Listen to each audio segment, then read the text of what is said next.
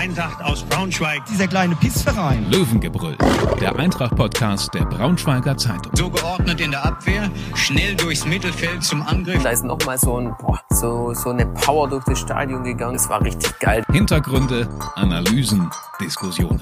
Heute mit Leo Hartmann und Lars Rücker.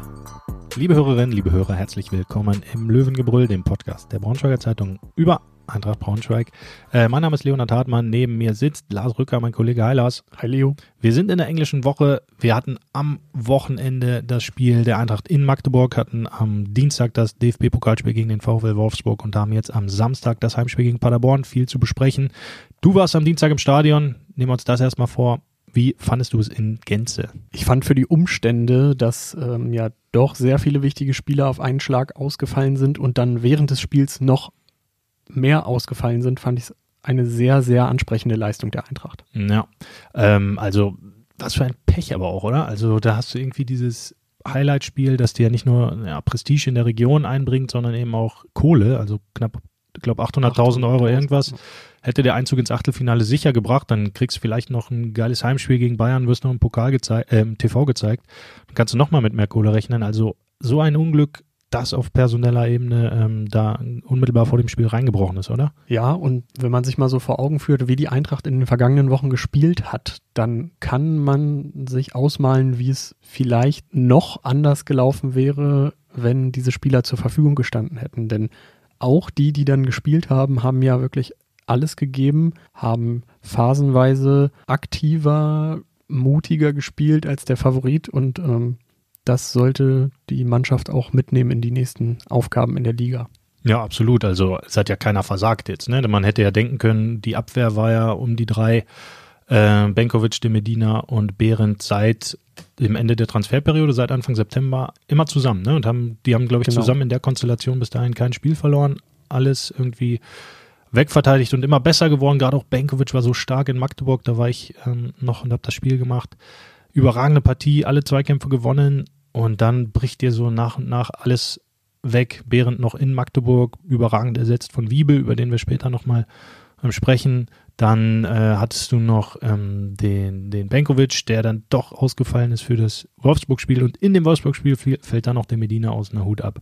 Und jetzt läufst du hier irgendwie auf letzter personeller Rille ähm, gegen die Top-Mannschaft äh, in der Offensive der zweiten Liga, den SC Paderborn rein gibt einfachere Aufgaben. Ja, auf jeden Fall. Aber vielleicht bleiben wir nochmal bei der englischen Woche, denn Leo, du hattest ja deine persönliche englische Woche gerade. Oder zumindest ein paar Tage. Ein paar englische Tage, ja. Äh, es hatte sich jetzt nur irgendwie so ein bisschen blöd dieses DFB-Pokalspiel ergeben in meinen Terminkalender. Ich hatte eine private Reise mit meinem Bruder gebucht, dem zu seinem Geburtstag schon länger ähm, einen Besuch in Liverpool mal geschenkt, äh, im Stadion Anfield Road. Und da waren wir nun am unter der Woche und haben uns das Spiel gegen West Ham mal angeguckt. Äh, und entsprechend war ich gar nicht bei dem DFB-Pokalspiel, hab's natürlich in England dann geschaut und und auch gesehen, dass die Eintracht da wirklich, wirklich gut mitgehalten hat und hatte hinten raus irgendwie so den Eindruck, beide Seiten müssten mit dem Ergebnis eigentlich ganz gut leben können, weil du praktisch, der VfL ist irgendwie weitergekommen, seiner Favoritenrolle gerecht geworden und am Ende erzählt eh für keinen mehr,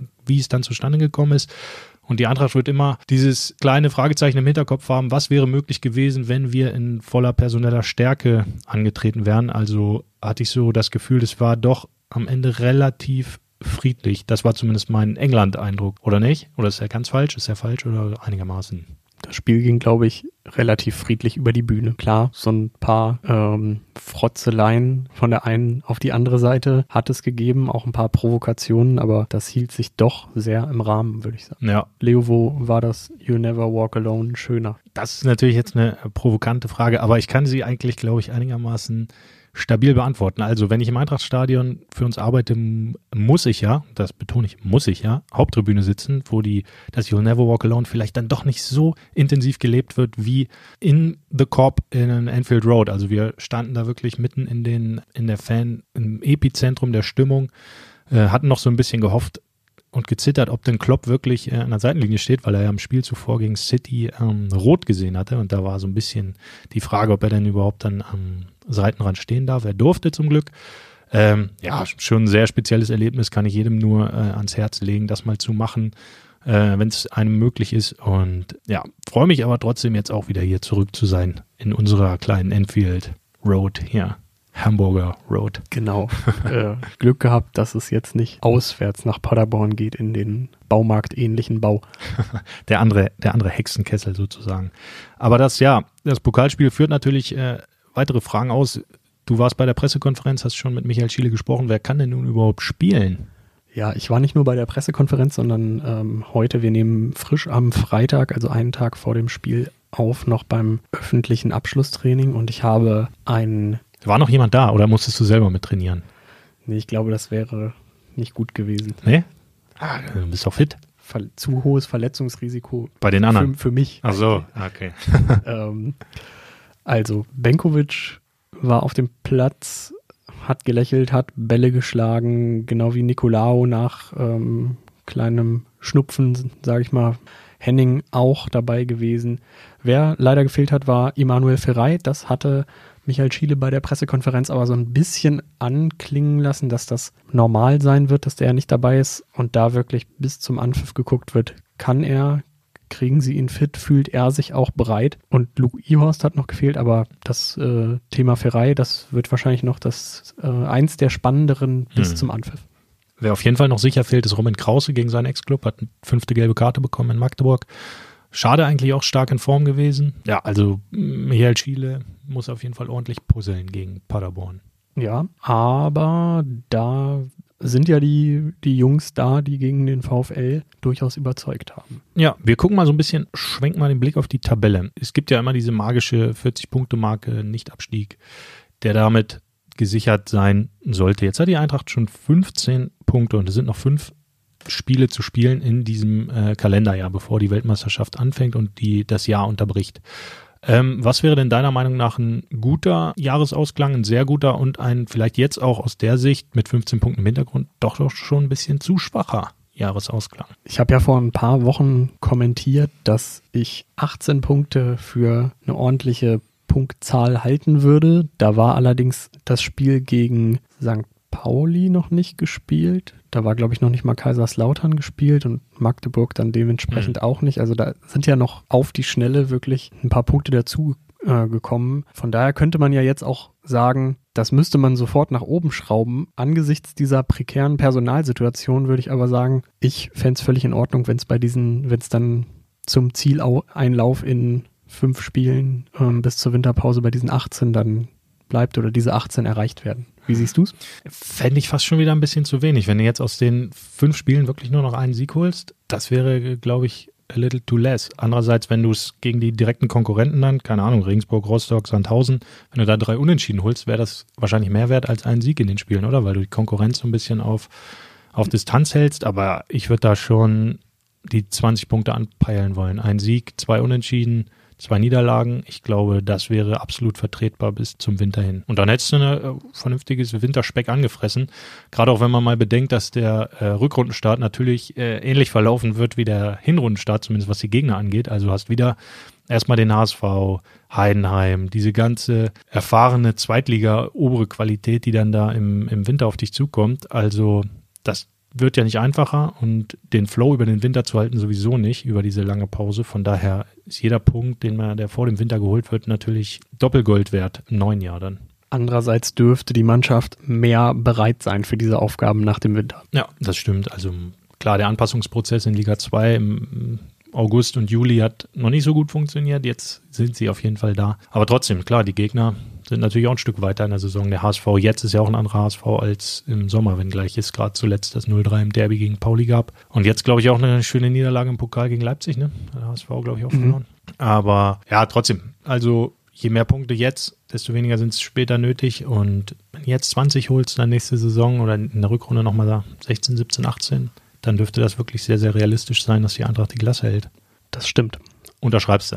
Ja, auf jeden Fall. Da würde ich mitgehen, wenn es 20 bis zum Winter werden und du vernünftig aus dieser Pause kommst, dann sieht das sehr, sehr gut aus, aber das ist noch ein langer Weg. Schnee von morgen, wie Jens Jeremies sagen würde. Mhm. Aber ey, kurz noch eine These zwischengeschoben. Äh, egal ob 15, 18 oder 20 Punkte Schiele verlängert im Winter, Ja oder nein? Ja. Glaube ich auch. Gut, ab zum nächsten Thema. Danilo Wiebe war einer der Spieler, der äh, in Magdeburg erstmals seit langem wieder über eine sehr viel längere Spielzeit antreten musste als zuvor. Äh, und hat es meiner Meinung nach brillant gemacht, hat ein super Spiel in Magdeburg abgeliefert, hat jetzt im DFB-Pokal gegen Wolfsburg auch wieder sehr gut gespielt und wird auch am Samstag gegen Paderborn eine wichtige Rolle bekommen. Wie siehst du ihn denn generell? Du kennst ihn ja auch schon ein bisschen länger als ich, ähm, hast seinen Weg so ein bisschen verfolgt und weißt ihn ein Stück weit besser einzuschätzen noch. Ja, als er damals zur Eintracht kam und sich, glaube ich, auch im Probetraining in äh, Wesendorf empfehlen musste, da hatte man jetzt nicht den Eindruck, dass da ein Spieler kommt, der, der so äh, oder der in den Jahren dann so eine ordentliche Rolle spielen würde. Aber er ist sehr, sehr taktisch diszipliniert. Er macht eigentlich viele einfache Dinge. Er kann, das hat er vor allem in seiner ersten Saison bewiesen, äh, er kann einen super Pass spielen, super öffnende Pässe. Er ist ein ruhiger, relativ aufgeräumter Typ, was ich in Interviews immer sehr, sehr angenehm finde. Aber zuletzt war er ja zumindest in der, in der Außenwahrnehmung so ein bisschen abgetaucht. Ein bisschen, ein bisschen sehr, ja. Also gerade auch, weil er eben die Ansatzzeiten nicht so bekommen hat. Ne? Seine Positionen waren alle fix vergeben. Die Dreierkette hinten äh, war fest besetzt, rechte Seite hat äh, Marx zugemacht. Ähm, defensives Mittelfeld war mit Krause und Nicolau einfach gut besetzt und das ist halt dann irgendwie auch der Fluch der Flexibilität, dass du dann keine feste Position hast, auf die du eingenordet bist, sondern ja, wenn du überall spielen kannst, dann wird dir vielleicht auch mal irgendwie anders, äh, jemand anders vorgezogen. Aber ich möchte auch nochmal dran erinnern, im Derby gegen 96, wer gibt die Vorlage auf Uja? Danilo Wiebe. So, guck mal, da kam er auch relativ früh rein und hat dann überzeugt in seiner Rolle, hat es gut gemacht. Und ja, er scheint auf jeden Fall auch echt ein sympathischer Kollege zu sein. Also nicht, dass die anderen Eintracht-Spieler mir jetzt irgendwie unsympathisch wären im, in den ersten Begegnungen, aber der scheint mir doch sehr aufgeweckt zu sein. Und soll unglaublich fit sein. Also Michael Schieles Vorgänger Daniel Meyer hat, glaube ich, mal sowas ähnliches gesagt wie ähm, Wiebe hätte Laktatwerte wie ein junger Gott. Ähm, haben wir bis jetzt noch nicht überprüfen können, aber ist schon ein, ein, drahtiger Kerl da auf dem Platz, der viel läuft, der auch viel mit, mit kleinen Schritten in Zweikämpfen äh, regelt, der da ordentlich am Mann ist. Ist auf jeden Fall ein super Kaderspieler, ne? ein super Rollenspieler. Vielleicht beißt er sich ja jetzt auch so fest, dass dann Michael Schiele am Ende nicht mehr an ihm vorbeikommt. Könnte ich mir zumindest ganz gut vorstellen für die nächsten Wochen bis zum Winter, die ja Brian Behrendt und auch Strumpf zum Beispiel nicht mehr äh, auf dem Platz erleben werden. Also gibt es da ja zumindest ein paar freie Plätzchen. Ja. Gucken wir nochmal auf Paderborn. Äh, der Gegner ist die Tormaschine der zweiten Liga. Hat 32 Tore in 12 Spielen, glaube ich, also knapp ein Dreierschnitt. Äh, und dann wackelt ausgerechnet da die Braunschweiger Abwehr. Ist das damit automatisch ein klares Ding am Samstag? Das würde ich nicht unbedingt sagen. Klar, da kommt unglaublich viel Qualität äh, mit den Ex-Schalkern Felix Platte und Marvin Pieringer, die schon ordentlich gebutzt haben diese Saison mit Srebeni, der, der ja auch immer für ein Tor gut ist, auch wenn er diese Saison so ein bisschen hinter diesen beiden anderen Kollegen steht, mit absolut torgefährlichen kleineren Mittelfeldspielern wie oder Offensivspielern wie Justwan und Leipertz. Also da, da kommt eine Mannschaft auf die Eintracht zu, die einen sehr tiefen Kader hat, sich das auch über, über Jahre so ein bisschen erarbeitet hat, diese Stellung in der zweiten Liga. Aber auch das habe ich jetzt, glaube ich, heute schon mehrfach gesagt, dieses Pokalspiel in der veränderten Konstellation, das kann ja auch ähm, den Jungs Auftrieb geben, die zuletzt nicht so viel gespielt haben. Und dann muss es ja auch nicht unbedingt so sein, dass, äh, dass diese Offensivmaschinerie auch in Braunschweig anläuft. Und ja, wie siehst du es?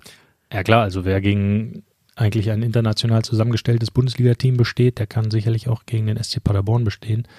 Ähm, ich finde bei Paderborn den, ähm, den Kaderplaner bzw. Geschäftsführer sehr interessant. Fabian Wohlgemuth, den kenne ich noch aus früheren Wolfsburger Zeiten. Bin mir ziemlich sicher, dass der auch relativ zeitnah mal den Sprung in die Bundesliga schaffen wird, weil er einfach, wie man sieht, einen Bombenkader zusammengestellt hat.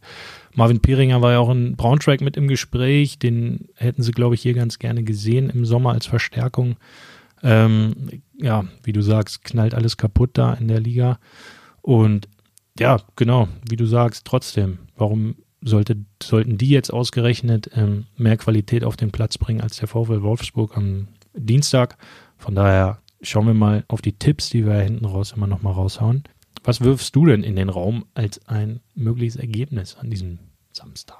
Da die Eintracht so ein bisschen gewarnt sein wird oder vielleicht vorsichtig, um äh, diese Offensive zu stoppen. Und dadurch, dass sie in, in veränderter Konstellation spielen wird, weil wahrscheinlich ja auch Philipp Benkovic wieder reinrutscht und sich das nochmal so ein bisschen einruckeln muss, rechne ich damit, dass äh, sich da irgendwie ein 1 zu 1 mit gut gesetzten offensiven Nadelstichen ermauert wird. Das wäre auf jeden Fall ein tragbares Ergebnis. Ähm, dann wäre zumindest in der Liga die sechs Spiele andauernde Unbesiegbarkeitsserie noch am Laufen. Ihr kennt es von mir schon. Ich tippe jetzt auch weiterhin gegen die Eintracht, weil es ja bisher ganz gut geklappt hat. Ähm, ich sage, Paderborn gewinnt 9 zu 0. Das wäre doch ein guter Tipp, der sich dann als falsch erweisen könnte, oder? Dass du dich hier immer so aus dem Fenster lehnst. hey, man muss das Schicksal auch mal andersherum herausfordern. Bisher hat es bisher hat's ja immer geklappt, also äh, darf sich keiner beschweren hier, ne? Ja, dann Wenn es Beschwerden gibt, dann bitte direkt an Lars richten. Okay? weiß ich ja nicht. Aber tipp du mal weiter in deine Richtung. Also, solange die Serie hält. Ähm, ja, super. Also, wir hören uns. Danke fürs Zuhören. Lars, mach's gut. Bis die Tage. Ciao, ciao. Ciao. Mehr Podcasts unserer Redaktion finden Sie unter braunschweiger-zeitung.de slash podcast.